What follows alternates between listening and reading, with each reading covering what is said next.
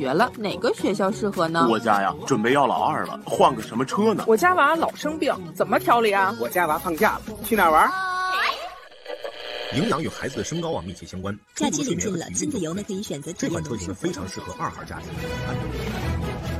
成长日记开始了。北京新闻广播《成长日记》，每周一到周五晚九点十二分，欢乐陪伴。欢迎下载北京广播电视台官方 APP 听听 FM，收听《成长日记》栏目往期精彩内容。更多北京广播电视台优质音频，尽在听听 FM。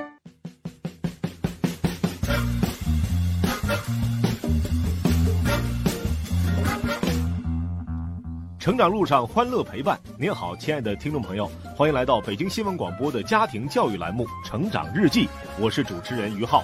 各位晚上好，我是传艺。《成长日记》呢是一档有料又有趣的家庭教育有声书。是，如果您家里正好有学龄前或者是上小学的孩子，也欢迎您把他在成长路上的故事与我们分享。找到我们的方式呢，微信公众号搜索六个字“成长日记电台”，点击关注，既可以查到育儿的精彩内容，还有机会参与我们的线上线下活动。我们在这里等着你。来吧，先进入今天的成长微剧。哺乳期可以喷香水吗？呵，我的孩儿的妈，这什么味儿啊？这是你吃韭菜盒子了？哎，你什么鼻子呀？我喷香水了，进口的，在机场免税店买的，什么韭菜盒？嚯，你什么买的？我怎么不知道？那别人送的。送的？谁送的？男女的？当然是女的。那我们群里有一位辣妈，到了哺乳期了，需要给孩子喂奶，这香水扔了可惜，又怕过期，啊，就给我了。啊，香水不就是喷着皮肤外头吗？对宝妈的身体没有什么危害吧？更别说伤害到宝宝健康了，这小题大做了吧？这个。哎呦，要不说你没知识呢。哺乳期啊，当然不能喷香水了。对对对，我不跟你抬杠，咱问专家吧，我不太信你说的。你们的谈论我听见了，香水中的化学成分可以通过口鼻以及皮肤进入体内，通过血液循环达到全身部位，最终给宝宝带来伤害。另外还容易引起宝宝哮喘。芳香剂的化学成分对皮肤和肺的危害尤为显著。最后，香水还影响宝宝的大脑发育。哎呦，这么严重哈！啊，可不是，看来群里这辣妈把香水给你还是对的呢。你看看，我就说吧，我喷，我喷，我多喷点。我说你少喷点吧，不影响孩子，你影响我呀！哎，哎去。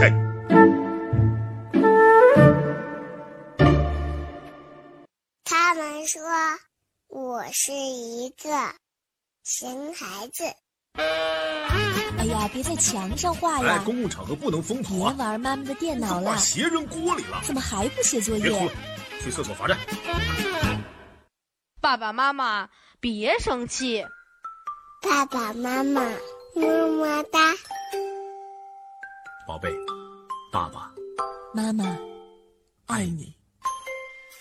北京新闻广播《成长日记》，欢乐继续。继续来看成长资讯，坚持运动可以增强孩子的注意力。人在运动时会产生多巴胺、血清素和正肾上腺素，这三种神经传导物质都和学习有关。多巴胺是一种正向的情绪物质，人要快乐，大脑当中一定要有多巴胺。运动完的人心情愉快，打完球的孩子精神亢奋，脾气都很好。而血清素则跟人的记忆和情绪有直接的关系，血清素增加，记忆力变好，学习的效果也更好了。很多抗忧郁症的药都是阻挡大脑当中血清素的回收，以使大脑当中的血清素比较多。肾上腺素呢，则跟注意力有直接的关系。肾上腺素使孩子的专注力增强，所以学生心情愉快，上课专心，记忆快，学习好，自信心与自尊心也得到了提升。有的学校还做了这样的实验，将学生最头疼的课排两组课表，一组上午第二节课上，一组是下午第八节课上。结果上午组的成绩进步是下午组的两倍以上，因为运动完的神经传导物质在上午第二节课时还在大脑当中，但是到了下午时就已经消耗殆尽了。就这样，一学期之后，这组学生的阅读理解能力比常规上体育课的学生高了百分之十。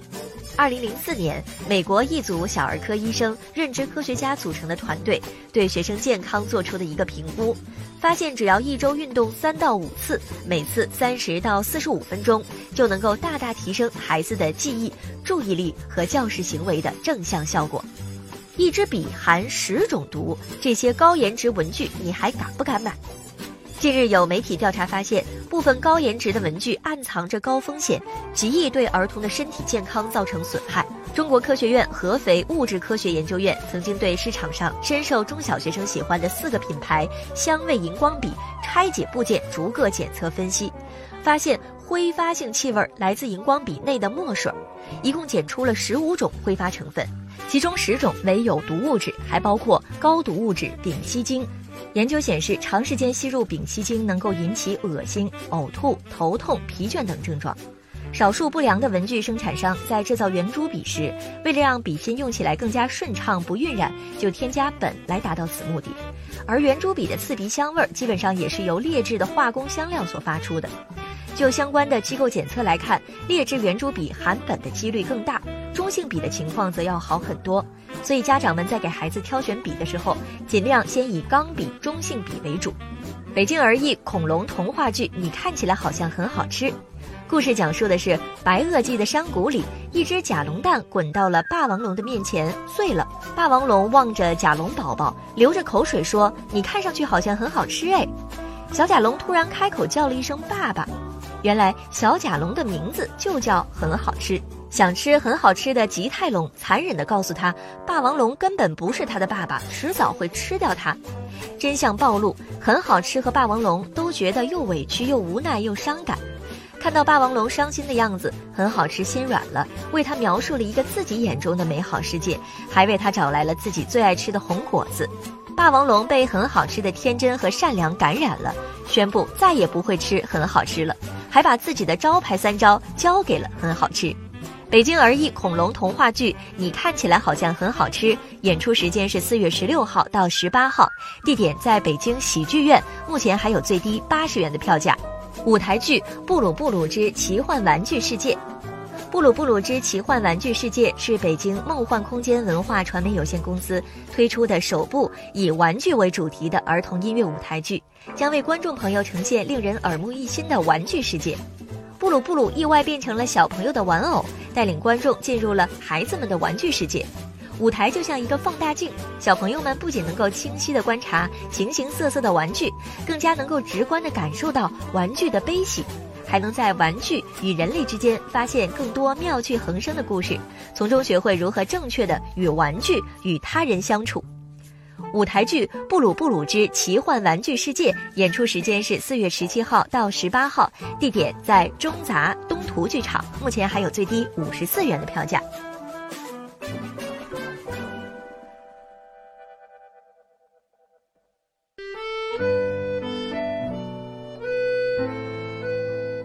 向日葵绽放在温润的田野，红树林。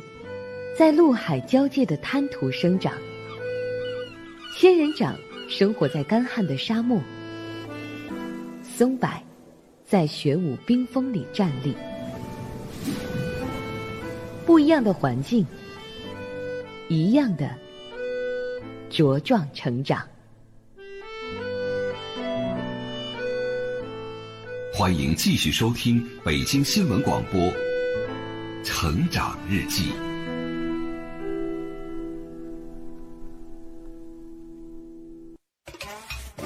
你的孩子是否也有这些问题？经常忘带作业和课本，被老师点名叫家长，书桌乱糟糟，整理了没两天就又乱了，丢三落四找不到东西，写作业磨磨蹭蹭，一会儿找橡皮，一会儿找铅笔，出门的时候找不到要穿的衣服，袜子和手套总少一只。这些问题都是孩子的生活环境和习惯在作祟。俗话说：“一屋不扫，何以扫天下？”从小养成收纳整理的好习惯，对孩子的一生都很重要。那如何帮助孩子学会整理呢？今天的成长访谈，我们邀请到职业整理师《脱胎换骨的人生整理术》一书的作者袁春楠老师，和我们聊一聊该如何提高孩子整理能力和规划能力。好，欢迎回到《成长日记》，各位好，我是于浩。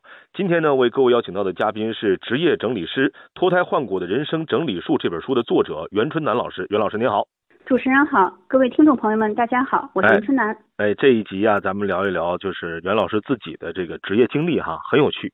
呃，就当初为什么选择做整理这个行业呢？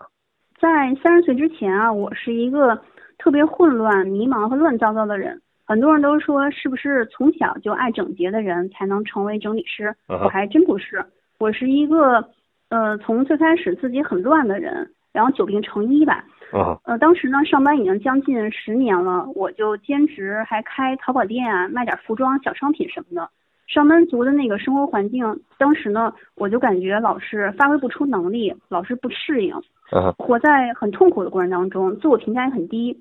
那个时候和家里人的关系也不好，嗯，也是被前任呃刚刚分手，自己的身体呢也出现了一些状况，得了神经性耳鸣。那在这样的一个巨大的一个很多这种自己无法解决的挫折全部都集聚在一起的时候，我就会感觉说我已经在低谷了，如果再不改变，整个人就完蛋了。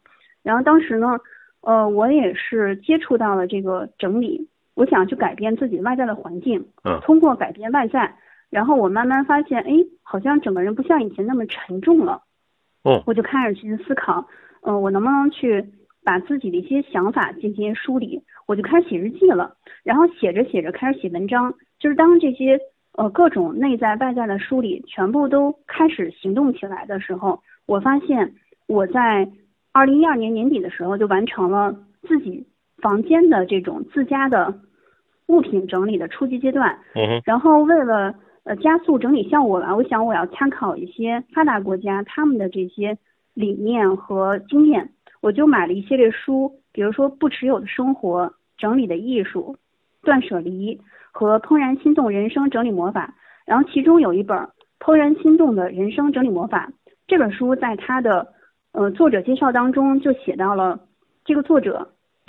他在日本已经创办了一个叫“心动魔法整理学校”。嗯，然后我就会想说，既然日本和其他的美国等等发达国家已经把整理行业发展很多年了，嗯，呃，我脑海当中当时就出现了像是那种啊哈的一样那个瞬间，我就想啊，原来它可以变成一个对，变成一个职业细分领域的。嗯然后也许我从一二年开始做一些经验储备，那未来也可以成为一个。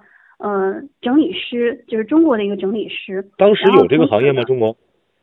当时是完全没有的，哦，很多人也没有听说过这个呃职业词汇，就觉得现在听着去听上去好像也很新奇。呃，现在对有些人来讲会觉得好像已经关注了好多年了，对有些人来讲还是没有听说过的。对，嗯，我当时就是想，我觉得只要是有人已经把这个路走通了，那我未来在中国还是一个。嗯，空白市场嘛是蓝海，那我觉得就可以成为我的一个目标，就是凭着这条信念吧，算是有一点前瞻性的，我就开始走向了以整理为关键词的创业之路。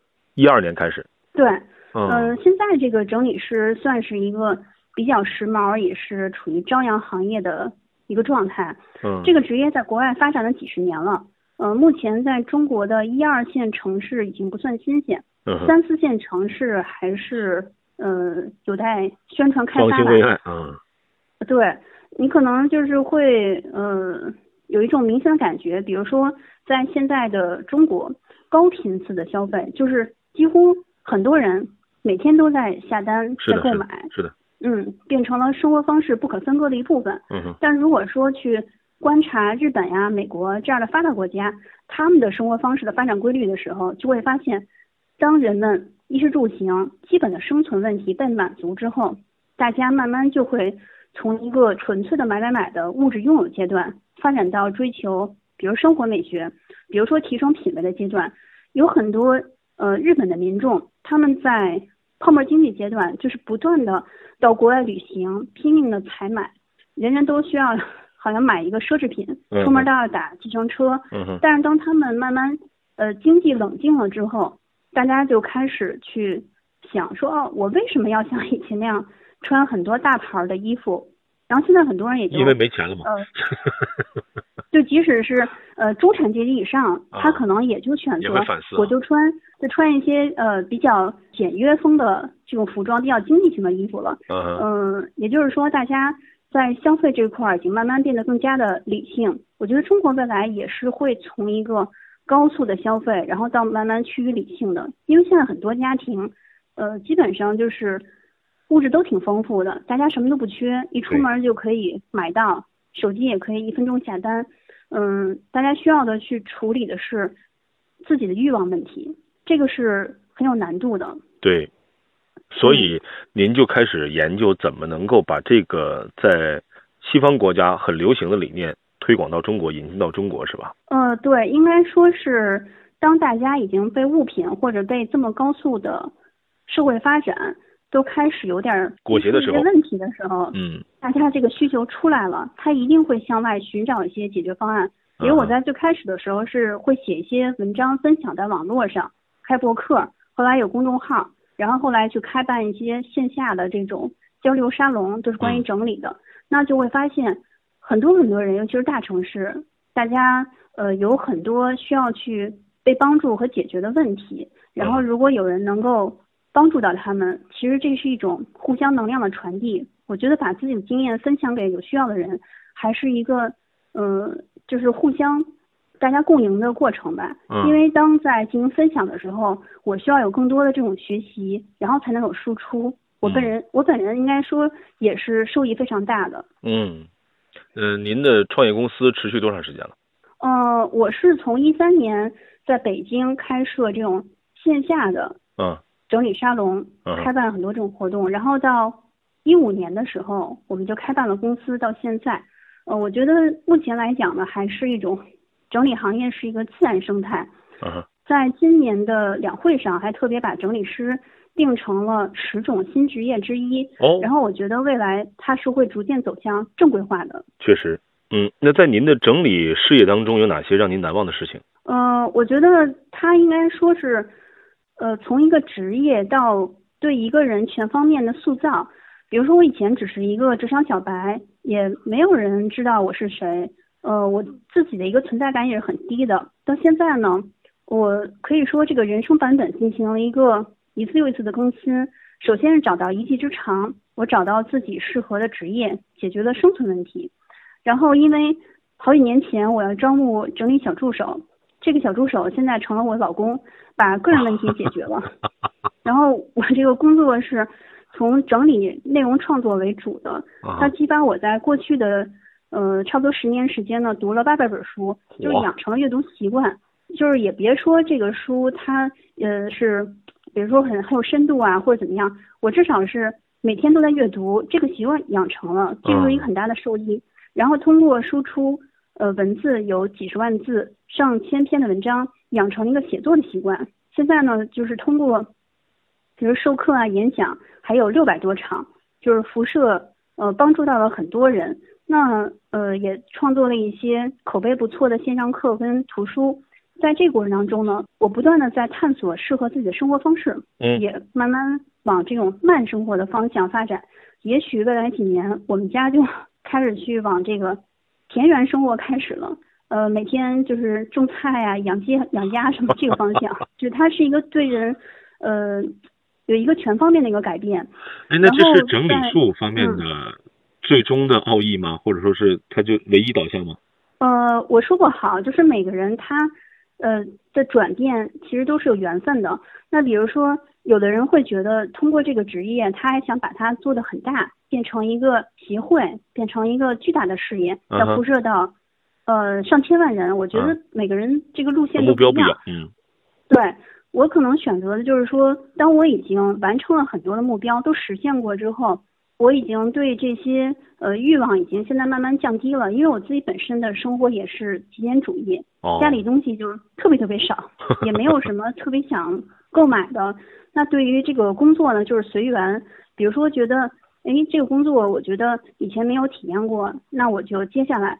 如果说这件事情可以帮助到别人。不管赚不赚钱，我就把它接下来，就是属于一个自己，嗯，在价值观能够，对，就是能够，对，能够，吻合的，那我就呃去做；如果不吻合的话，我们每天这个生活就是一个，每天我们可能就会呃自己做饭吃饭，然后去健身，就保持一种很健康的一个生活状态，很慢。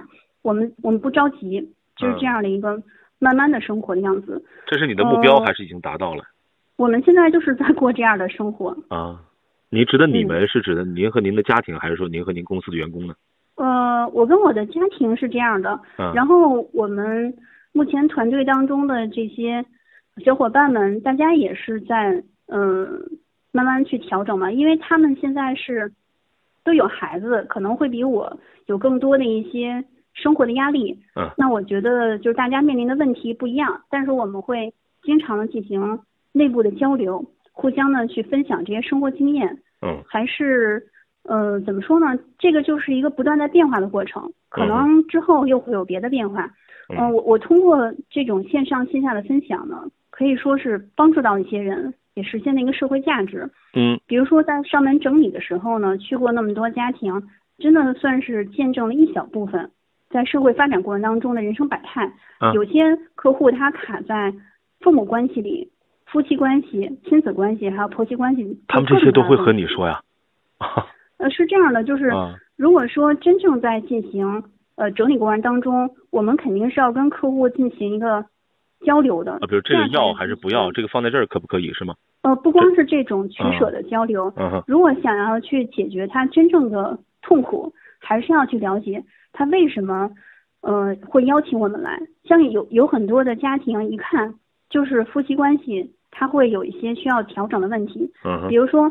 呃，一个人家里面有个五百多件衣服，是女主人，然后男主人只有十件衣服，那这肯定社会这个家庭地位是差异很大的。嗯。而且在淘汰的时候，女主人可能淘汰了一百多件自己的衣服，还给这个她老公立马就刷刷刷挣了三件，就是她的东西越来越少了。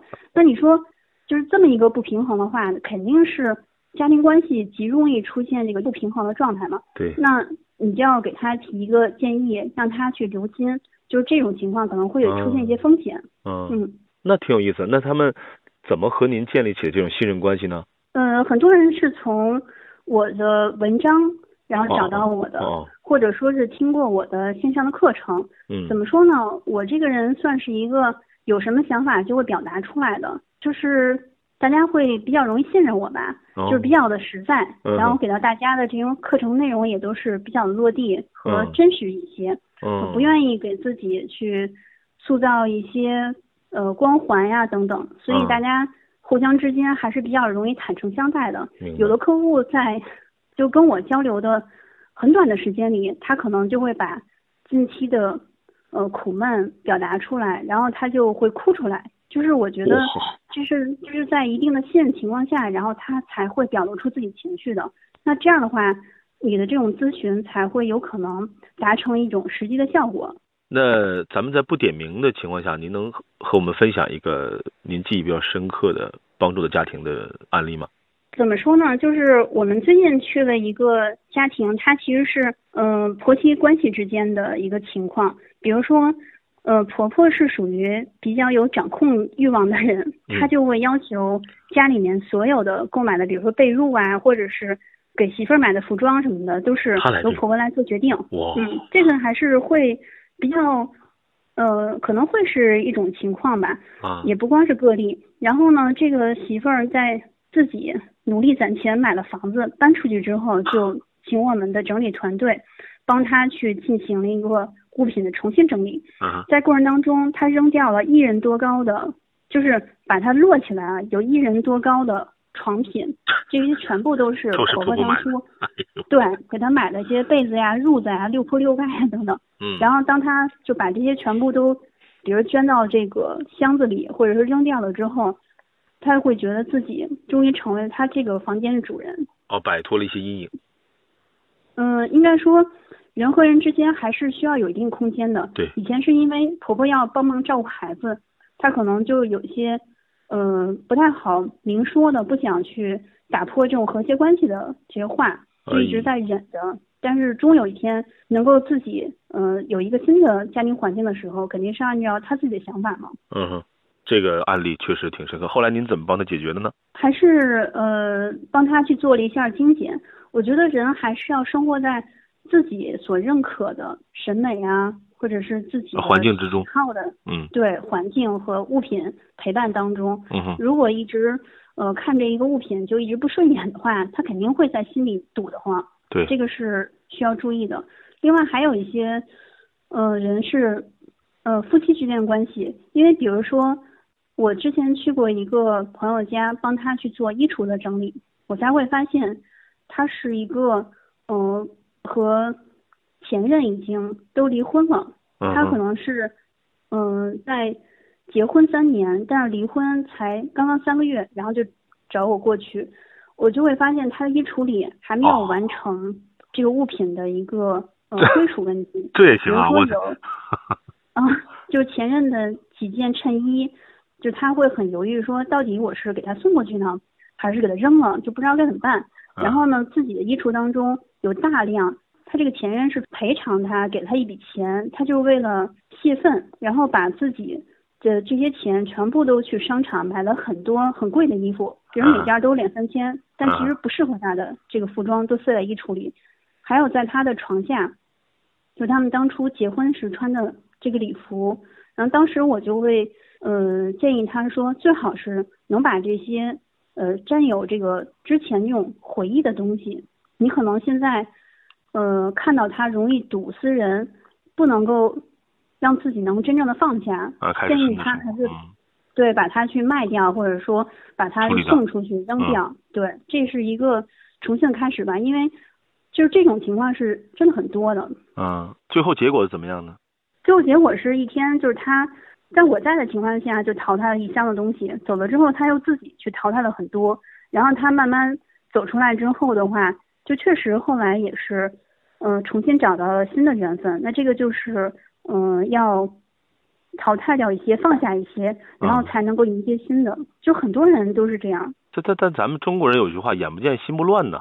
你曾经东西就冷酷到底呗，你就 走呗。这可能确实，就是他心里已经受到影响了哈。很多人都以为看不见这个问题，就假装不存在了。嗯它其实就像是在我们心里的一个房间，这个房间呢，你。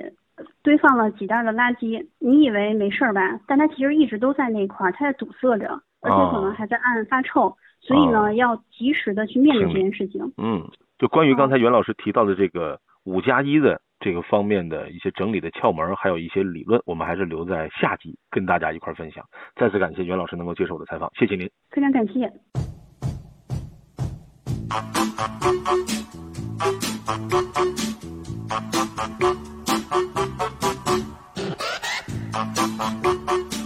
好了，今天的成长日记就是这些内容。主持人于浩传译，感谢你的收听。微信公众号搜索“成长日记电台”，我们在这儿等着你。晚安，明天见。明儿见。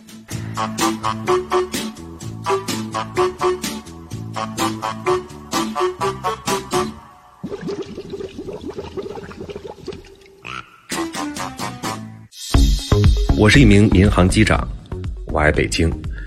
万米高空的清澈与斑斓令我沉醉，起飞和降落更让我心动。就像我经常听的北京新闻广播，平静的讲述，热烈的讨论，带我经历奇妙的声音旅程。